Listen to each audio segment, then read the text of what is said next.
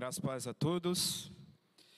Quero pedir aos irmãos que fiquem de pé para que a gente possa ler o Salmo de número 84. Eu peço a ajuda da, da igreja quanto à leitura do texto. Salmo de número 84. Vou ler os versos ímpares. Peço que os irmãos leiam os, os versículos de número par. Saudades do templo. Quão amáveis são os teus tabernáculos, Senhor dos exércitos. O pardal encontrou casa e a andorinha ninho para si, onde acolha os seus filhotes, eu, os teus altares, Senhor dos exércitos, Rei meu e Deus meu. Bem-aventurado o homem cuja força está em ti, cujo coração se encontram os caminhos aplanados vão indo de força em força, cada um deles aparece diante de Deus em Sião. Olha, ó Deus, escudo nosso, e contempla o rosto do teu ungido.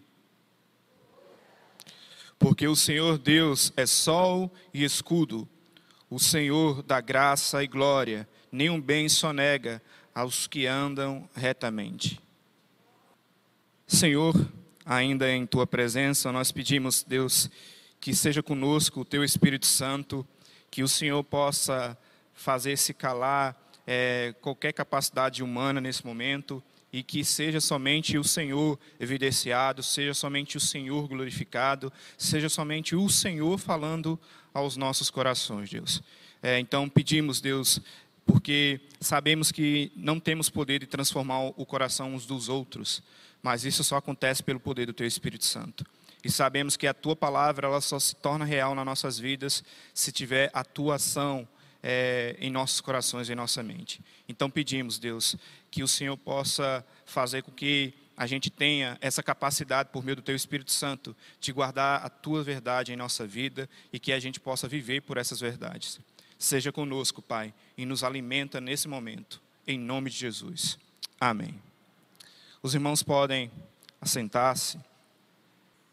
Bom, é, naturalmente, existem muitas coisas que marcam o nosso coração, que marcam as nossas vidas, seja situações, circunstâncias boas ou circunstâncias ruins, né? Sabemos que muitas coisas marcam a nossa vida.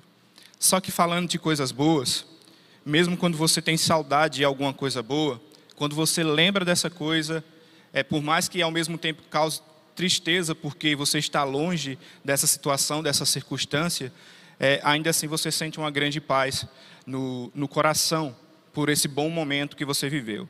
Isso pode acontecer numa viagem que você faz, isso pode estar é, tá relacionado a pessoas queridas que você conhece. É, de forma bem prática, eu sinto muita saudade da Paraíba, né, porque foi lá que eu cresci, lá eu fiz amizades que até hoje eu tenho. Então, quando eu lembro da Paraíba, eu fico triste porque já faz muitos anos que eu estou longe de lá e eu queria ver os meus amigos com quem eu cresci. Graças a Deus eu cresci na igreja. Boa parte dos amigos que eu tenho também continuam firmes na graça do Senhor.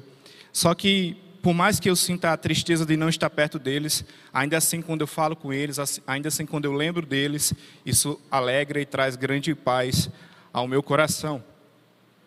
É, o contexto ao qual a gente vive foi um contexto né, que já vem alguns anos aí, a pandemia, e a pandemia tirou por alguns dias, por alguns momentos, é, a nossa liberdade de estar no culto, por exemplo. Né? E a minha, o meu questionamento para os irmãos e que eu faço para mim é como é que você ficou quando você soube da notícia, ó, oh, está proibido de ir na igreja.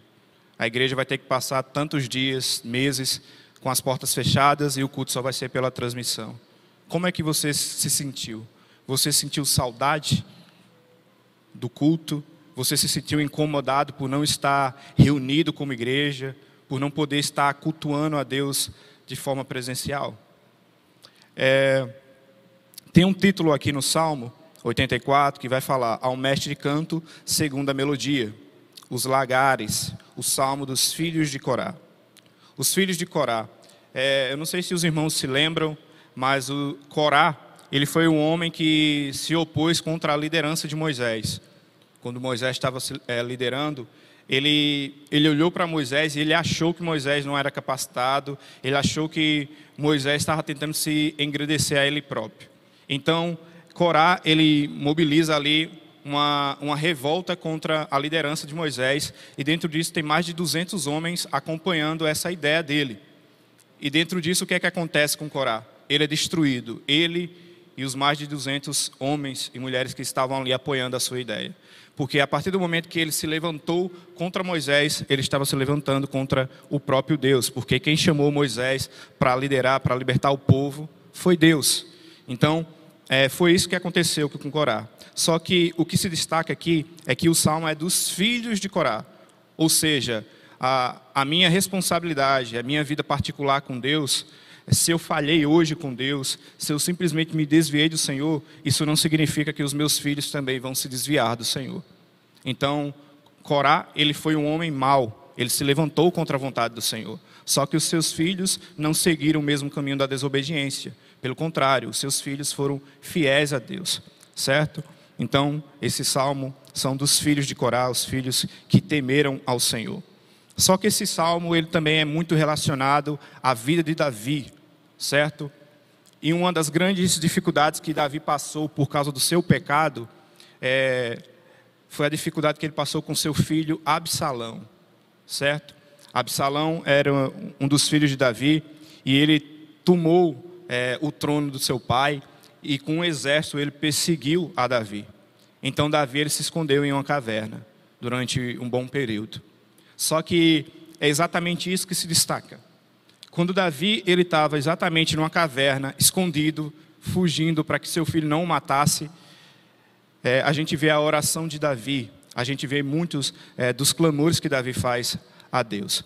E um desses clamores está relacionado exatamente com o Salmo 84. Davi, quando ele está na caverna, ele não tem saudade quando ele era rei. Ele não tem saudade de quando ele tinha todo o poder, todo o controle da situação. Mas ele vai dizer que ele tem saudade do templo. Por que do templo? Porque era onde Deus se manifestava. Então, Davi, é numa situação totalmente angustiante, totalmente difícil, a sua maior saudade daquele momento não era quando ele conduzia o reinado com muita paz, com muita longanimidade mas ele tem saudade da, de estar no templo do Senhor, na casa do Senhor, na presença de Deus. É isso que ele tem mais saudade. Então é por isso que esse salmo começa dizendo: Quão amáveis são os teus tabernáculos, Senhor dos exércitos. Existia vários tabernáculos? Não. Só que o único tabernáculo, ele tinha várias áreas, vários departamentos. Né? Um departamento onde os homens, eh, os sacerdotes prestavam os sacrifícios para, eh, para o perdão dos pecados, existia os altares, existia o santo lugar e existia o santo dos santos. Então ele louva cada parte do templo, cada parte do sistema de culto que acontecia ali, ele louva a Deus. E ele tem saudade é, desse culto, de todo esse processo que acontecia ali de louvor e de adoração, porque era exatamente no culto onde Deus se manifestava, onde Deus se comunicava com seu povo. Aí dentro disso, ele vai dizer Senhor dos exércitos. Por que Davi está dizendo Senhor dos exércitos? Porque era com um exército que o seu filho Absalão estava perseguindo ele no deserto. Então ele olha para essa circunstância e ele diz: Senhor, o Senhor é muito mais poderoso do que todos os exércitos que, meus, que o meu filho pode levantar. Então eu clamo ao Senhor e eu confio no Senhor dos exércitos. O meu filho tem alguns homens ao seu comando, mas o Senhor é Senhor sobre todos os exércitos do mundo. O Senhor governa e controla todas as coisas. Então, ele tinha saudade de cada parte ali do sistema de culto, do sistema de sacrifícios que acontecia. Só que esse não é o, é sua, o seu maior prazer, a sua maior satisfação. É por isso que ele vai dizer no verso 2: a minha alma suspira e desfalece pelos atos do Senhor. Isso é uma declaração de amor, né? O meu coração e a minha carne exultam pelo Deus vivo. É só destacando o tema que, que eu tirei aqui do, do Salmo 84, é que a presença de Deus, ela nos proporciona a verdadeira alegria. A presença de Deus, ela nos proporciona a verdadeira alegria. Então, novamente, o verso 2: A minha alma suspira e desfalece pelos atros do Senhor. O meu coração, a minha carne, exultam é, pelo Deus vivo. O que é que ele está dizendo? Senhor, eu tenho prazer pelo culto, eu tenho prazer por todo o sistema que tem acontecido aqui em tua presença no culto, eu tenho prazer de estar junto com os irmãos, mas a minha maior satisfação não são os sistemas religiosos que acontecem para o culto. É, o meu maior prazer nem mesmo é os irmãos. Lógico que para Davi era uma coisa muito especial estar junto com os santos. Só que a sua maior satisfação era a presença de Deus exatamente no templo. E é por isso que ele vai dizer: A minha alma suspira e desfalece pelos atros do Senhor. Então, ele tem saudade, é, mas a sua maior saudade é a presença de Deus, porque era exatamente no templo onde Deus se manifestava e onde Deus se comunicava com o seu povo.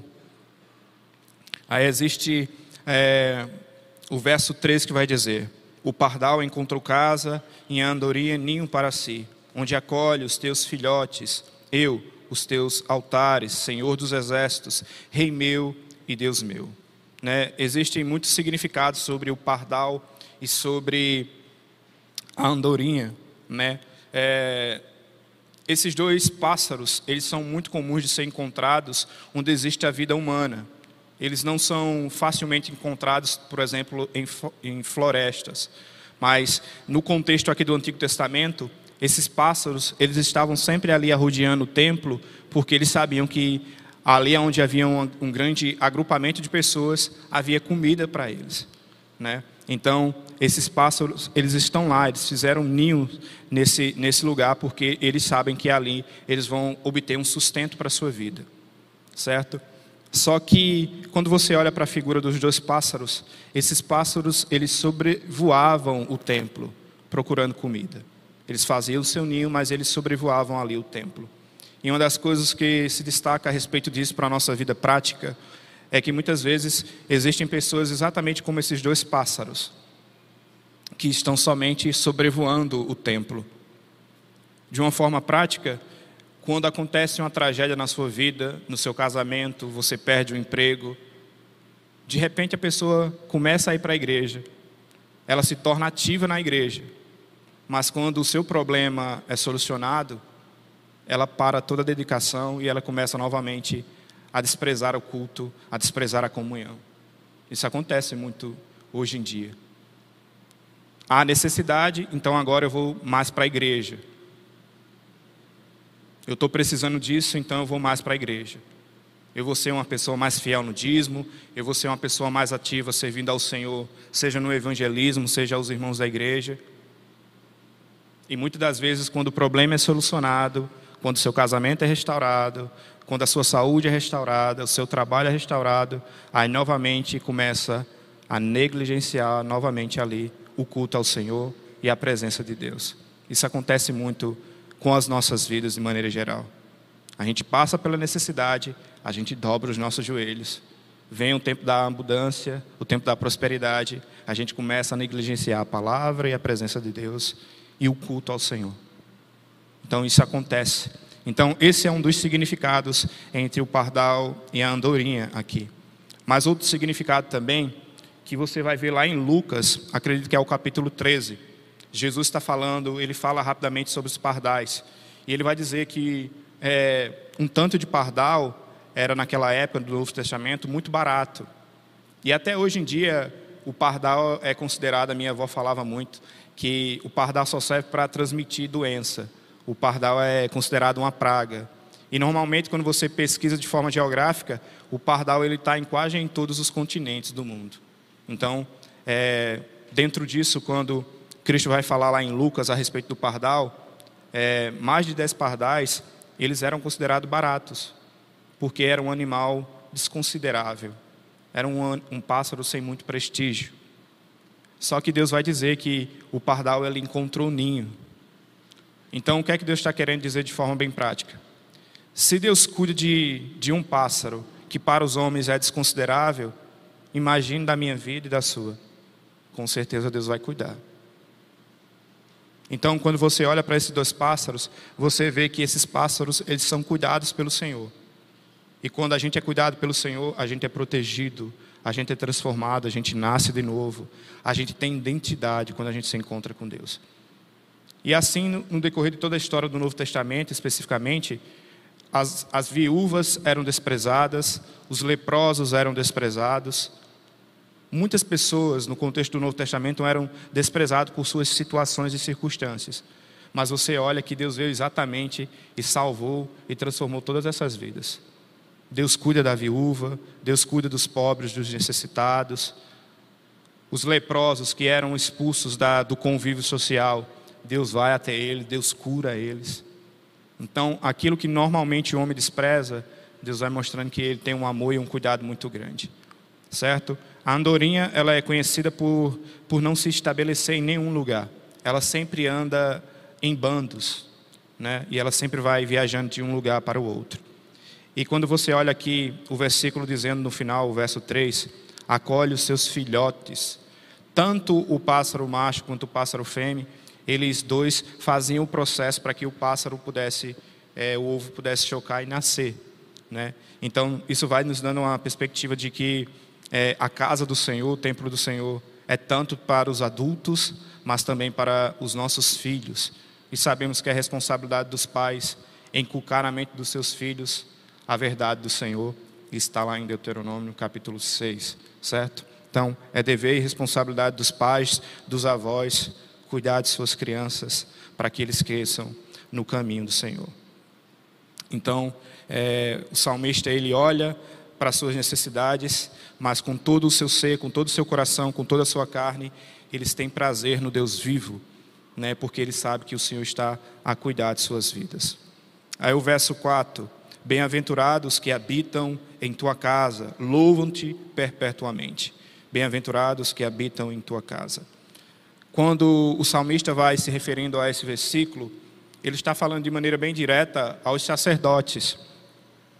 Os sacerdotes, eles não moravam no templo, mas a sua presença era tão constante é, é, no culto e no templo do Senhor, que Davi, ele, é, ele começa, o salmista começa a admirar essa pessoa que é tão dedicada ao serviço e ao culto a Deus né, é, ele tem uma grande admiração e ele reconhece que verdadeiramente felizes são o que são aqueles que têm uma vida constante com o Senhor, seja como igreja, seja é, no serviço ao culto, na vida particular, bem-aventurados esses. Verso 5: Bem-aventurado, feliz é o homem cuja força está em ti e cujo coração se encontra os caminhos aplanados, o qual, passando pelo vale árido, faz dele manancial de bênção e cobre a primeira chuva. O, o Salmo 27 vai dizer que a nossa força, ela vem do Senhor. Né? Então, é Deus que nos proporciona a força. Para que você entenda de uma forma melhor, é só você pensar nos peregrinos. Né? Em Israel acontecia três festas: Páscoa, tabernáculos. É, e dentro dessas festas, então, elas aconteciam três vezes no ano, certo? Então você pensa o quê? Na, no contexto israelita, havia muitos israelitas que moravam muito longe de Jerusalém, de Sião. Então eles tinham que fazer uma longa viagem, certo?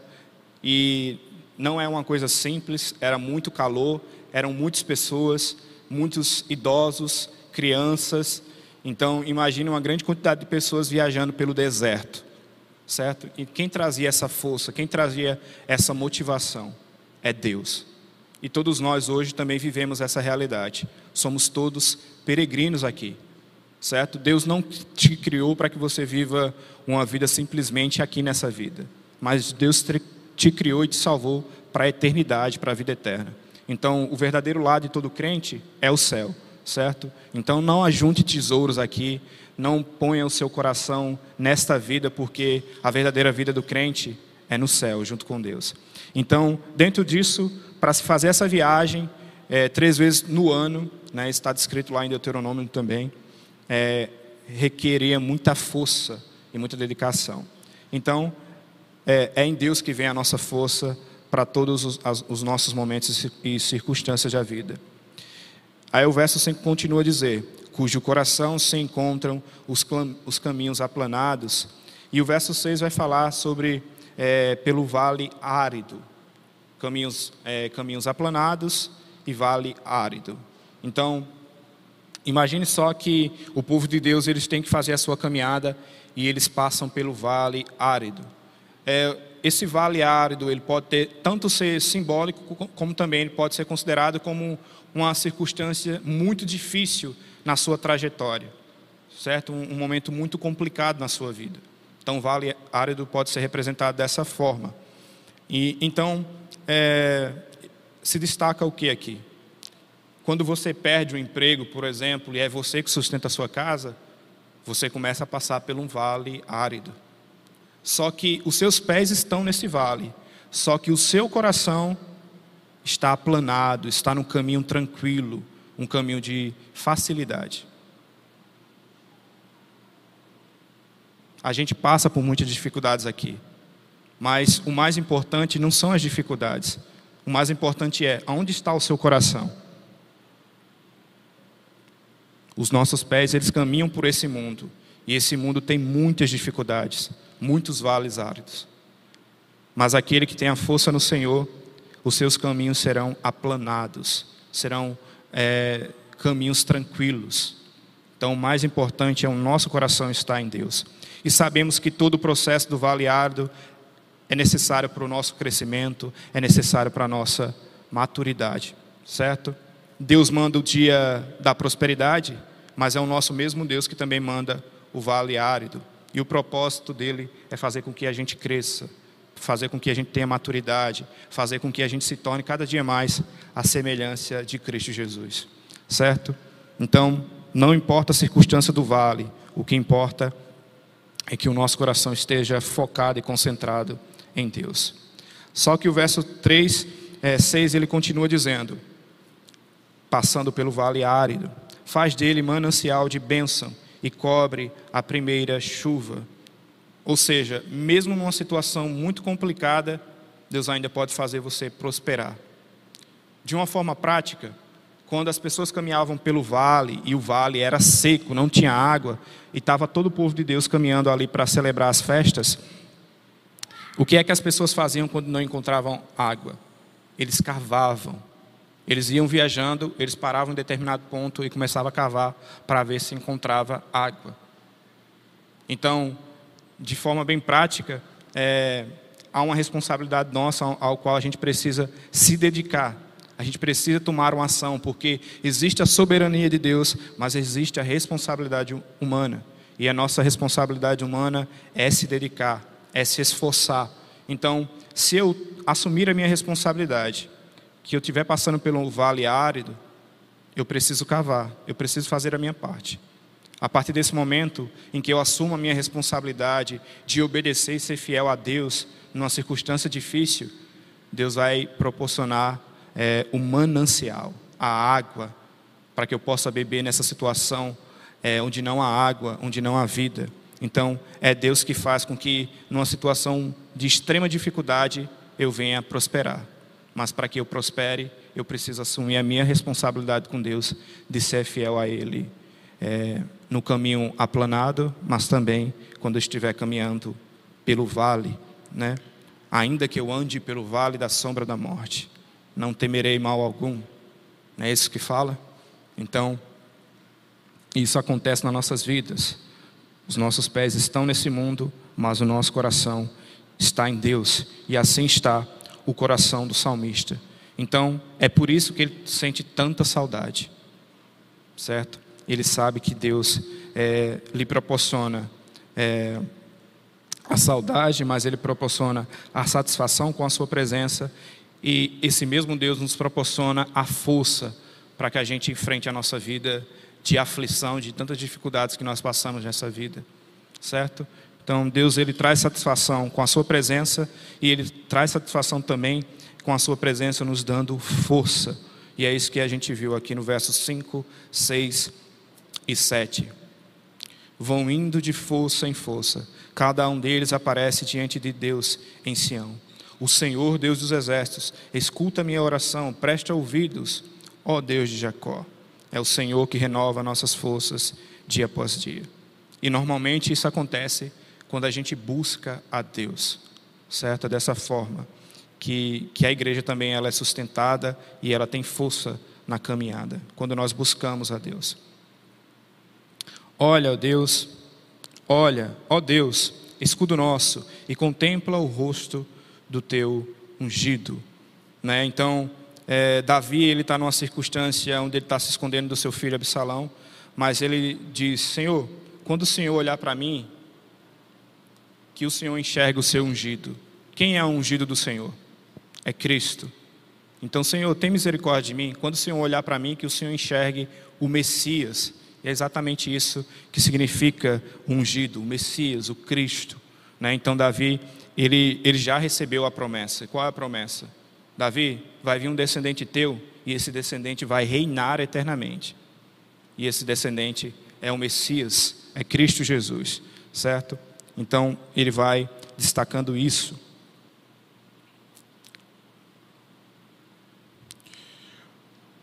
Verso 10: Pois um dia nos teus atos vale mais do que mil. Prefiro estar à porta da casa do meu Deus a permanecer nas tendas da perversidade.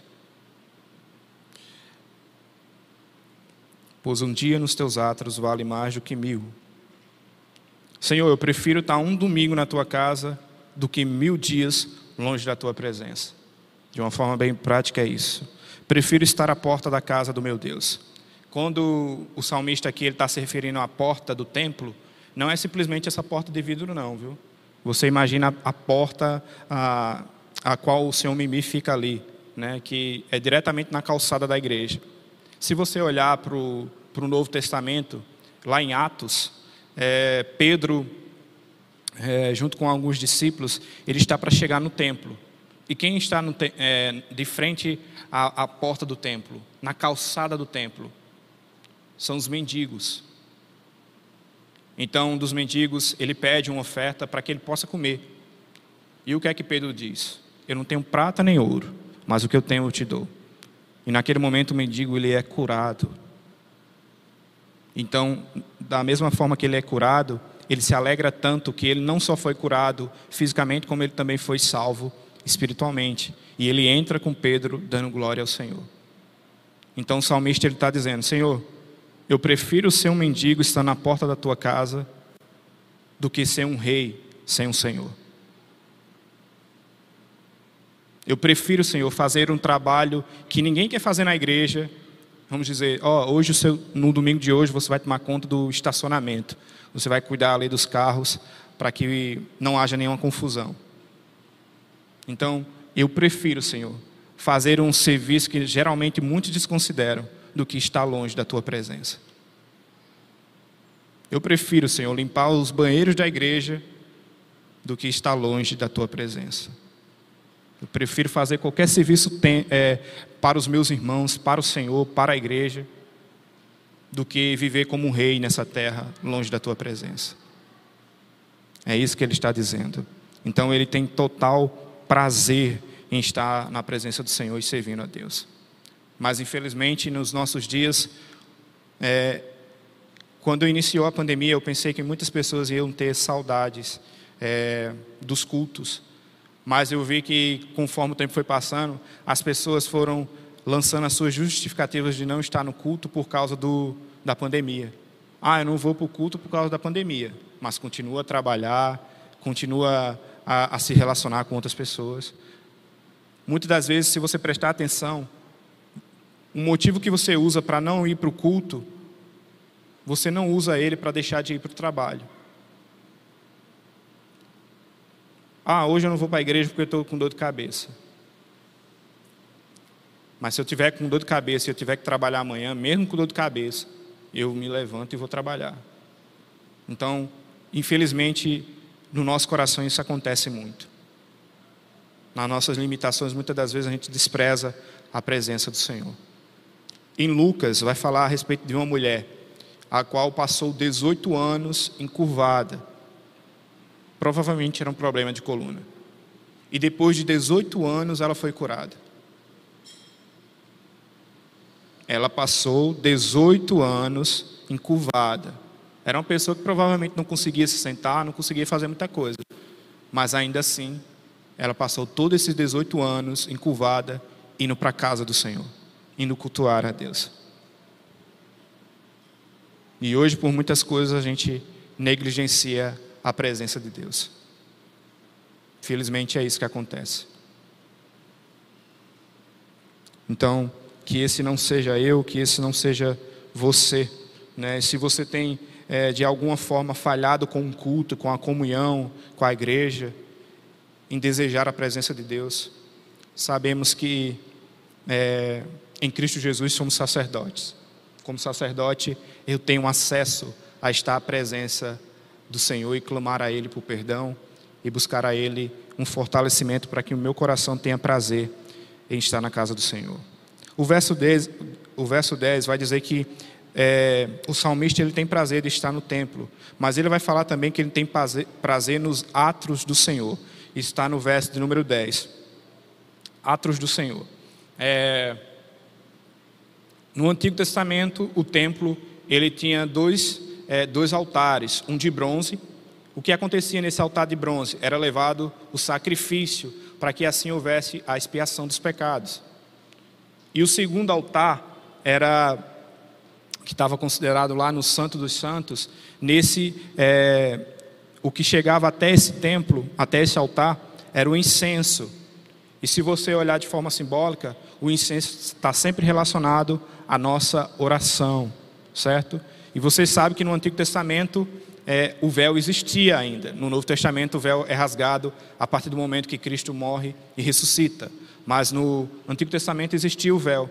Então, o incenso, ele ficava de frente para essa sala, para esse, para esse altar. Então, o incenso, ou seja, uma fumaça, ela ia entrando é, no Santo dos Santos. Ou seja, ela chegava até a presença de Deus.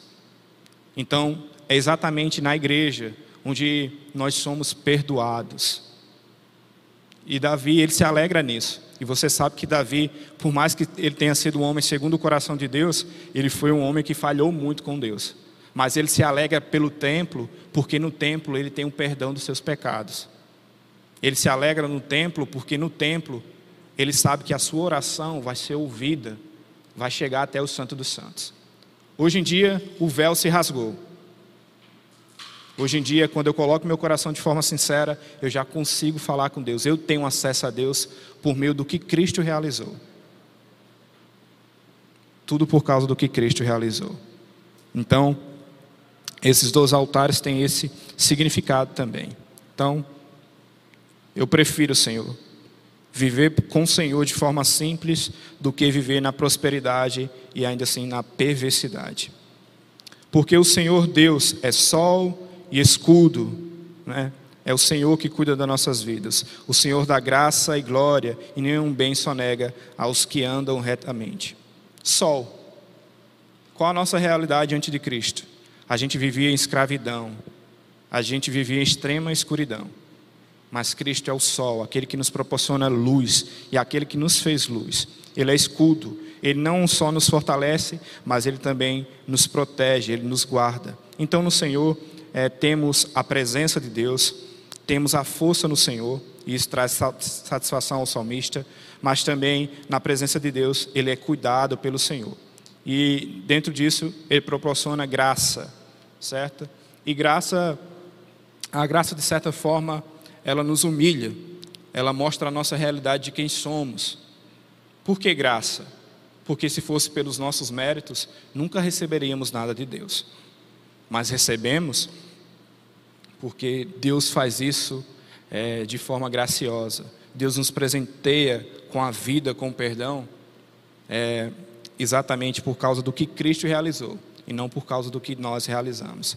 Então, quando você olha lá para Colossenses, você vai ver que nós estamos unidos com Cristo na sua morte, mas também na sua ressurreição. É por isso que Paulo vai dizer que o viver é Cristo e o morrer é lucro. Isso precisa ser realidade na minha vida e na sua, certo? É, quando nós olhamos para Cristo, Cristo ele é Salvador das nossas vidas, mas ele também é Senhor. Quando olhamos para Cristo, nós sabemos que um dia a nossa carne ela vai ressuscitar. Um dia a gente pode até morrer, Cristo pode voltar antes disso. Mas se eu morrer, eu sei que em Cristo um dia eu vou ressuscitar. E esse é um momento de glória, porque eu vou nascer com um corpo perfeito, sem falha nenhuma, porque é assim que são os cidadãos dos céus. Só que antes dessa glorificação, existe o morrer com Cristo. E a gente precisa fazer morrer a cada dia a nossa carne. A gente precisa fazer morrer a cada dia o pecado que nos rodeia. O pecado que está ali ainda enraizado na nossa mente, no nosso coração. Então a gente precisa é, viver com Cristo em Sua glória, mas também com Ele em Sua morte. Isso precisa ser realidade na minha vida e na sua vida. Então o Senhor é só o escudo, o Senhor da graça e Ele também dá glória, certo? aos que andam retamente. Nenhum bem sonega aos que andam retamente. É o Senhor que nos auxilia em todas as coisas. Se você estiver passando por uma grande necessidade, em quem você vai buscar socorro? Em quem você vai buscar auxílio? Deus não nega bem a nenhum daqueles que vivem retamente no Senhor. Aqueles que têm prazer na presença de Deus, aqueles que desejam é, viver somente pela vontade, pela glória de Deus ele não será é, esquecido pelo Senhor. Então, Ele é o nosso auxílio, Ele cuida, Ele nos abençoa. Então, só resta a gente a, a retribuir em gratidão a Deus com a vida de obediência ao Senhor. Ó Senhor, Deus dos exércitos, feliz o homem que em Ti confia. Você tem saudade da presença de Deus? Você teve saudade da presença de Deus quando chegou a pandemia? Você está aqui somente como um pardal que voa por cima do templo? Ou você realmente tem alegria e satisfação de estar em mais um culto na presença de Deus? Você entende que você não vive pela sua força, mas pela força de Deus, pela força de Cristo? Você vive pela fé, você vive na dependência do Senhor, confiando nele. Então, Davi estava nessa situação, correndo do seu filho para que ele não morresse. Mas a sua maior saudade era a real presença de Deus em sua vida. Certo? Então, lute contra o pecado, lute contra o nosso tempo, porque facilmente o nosso coração que inventaram uma desculpa para que a gente não vá para o culto, para que a gente não tenha satisfação na presença do Senhor. Facilmente isso acontece. Facilmente a gente procura uma desculpa é, para não estar na, no culto, para não estar na presença de Deus. Muitas das vezes a gente procura com facilidade uma desculpa para não servir ao Senhor. Só que o verdadeiro cristão, ele tem prazer em tudo. Ele tem prazer no culto, nos irmãos, na presença de Deus. Ele tem prazer no serviço ao Senhor. Meus irmãos, é, eu não sei quem vive a realidade daí de academia. Foi um exemplo que eu vi muito legal. É, eu já tentei ter uma sequência na academia, mas eu sempre me canso, eu sempre me chateio. Só que é o seguinte: quando você começa a academia, você faz por causa da necessidade porque o médico disse para você que se você não cuidar da sua saúde, vão ter complicações piores. Então, você, pela obrigação e pela necessidade, você começa a cuidar do seu corpo, a fazer academia, a se exercitar.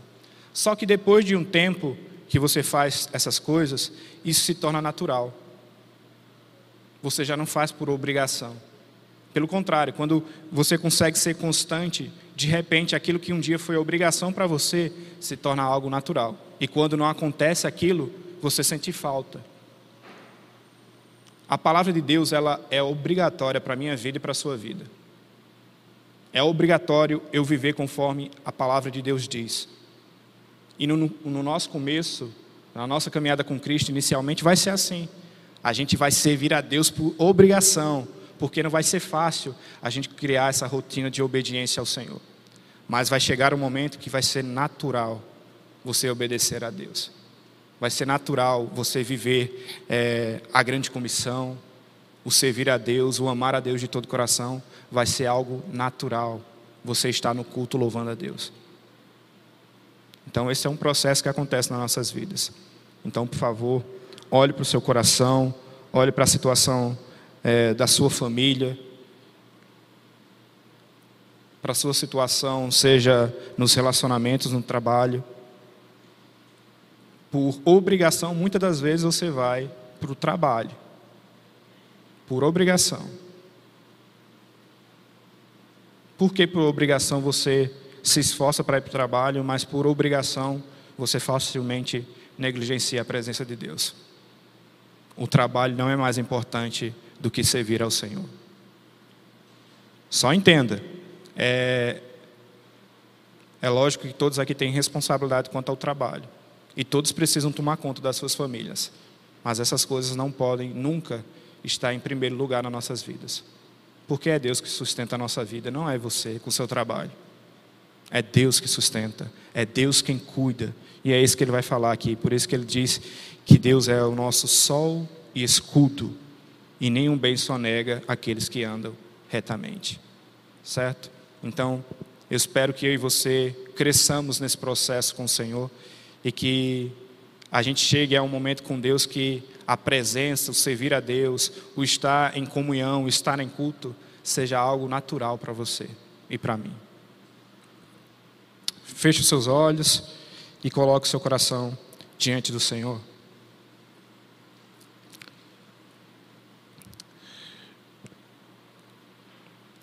Querido Deus, a gente vive numa realidade onde, onde durante algum período, isso também ainda pode acontecer, a gente foi impedido de se reunir como igreja para cultuar ao Senhor. E muitas das vezes a gente sentiu é, uma certa alegria, sei lá, um certo, é, um certo apoio para que você pudesse lançar a justificativa de não estar servindo a Deus por causa da pandemia, não estar na presença de Deus por causa da pandemia. A gente faz isso, Deus, porque o nosso coração é muito miserável, é muito limitado, é muito falho. Então, pedimos, Pai, para que estar na tua presença, seja de forma particular no nosso quarto em secreto, seja na comunhão com os santos, seja algo prazerível, é, prazerar, é, desejável ao nosso coração. Que a gente possa de fato ter prazer, Deus, pela tua palavra, em amar, em servir ao nosso próximo e, acima de tudo, que a tua presença seja aquilo que mais alegre e fortaleça a nossa vida. Aquele que tem a tua presença, Deus, esse verdadeiramente vive feliz. A perspectiva humana vai dizer que os crentes não são felizes. A verdadeira felicidade está em viver segundo os desejos do coração, os desejos da carne. Mas isso é só mais uma mentira de Satanás. Então, como igreja do Senhor, como teu povo, nós sabemos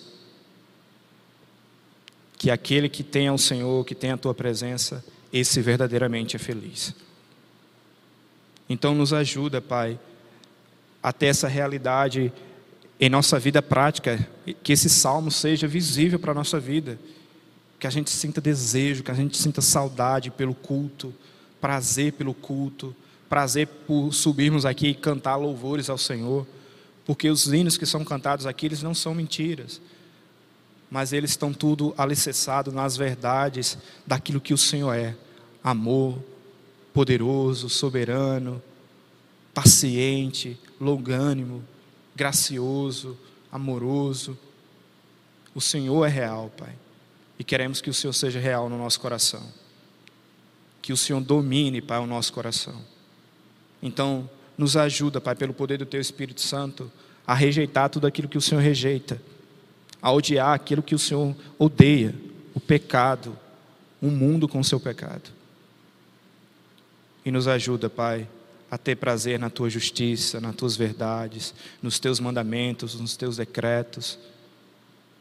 Não importa, Pai, se a gente já esteja vivendo de uma forma natural ou de uma forma obrigatória a tua palavra. O importante é que a gente esteja vivendo segundo a tua verdade, Deus. Porque sabemos que é, em determinado momento tudo vai acontecer de forma natural. Nos abençoa como a tua igreja, Pai. Não nos deixe a gente negligenciar o culto ao Senhor. é uma das coisas que Satanás mais investe, Pai. É fazer com que as pessoas desanimem do culto, da adoração ao Senhor. E sabemos que o culto é essencial. Viver como igreja é essencial, porque o Senhor escolheu a igreja para dar continuidade à tua obra. É na igreja que a tua presença é manifesta.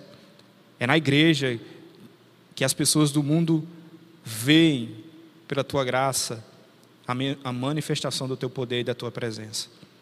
Então, nos ajuda como igreja, Pai, a viver tudo isso de forma amável e que a gente possa transmitir isso para aqueles que estão perdidos, Pai, para aqueles que estão vivendo na escuridão. Que a gente de fato seja a luz do mundo e que a gente, pela tua graça, pelo poder do teu Espírito Santo, possa levar luz e vida aos perdidos. Então, nos ajuda, Pai, a crescer em amor ao Senhor. Muito obrigado por mais um domingo, muito obrigado por mais uma noite em tua presença. Louvado e engrandecido seja o Senhor em todas as coisas. Em nome de Jesus que eu oro. Amém.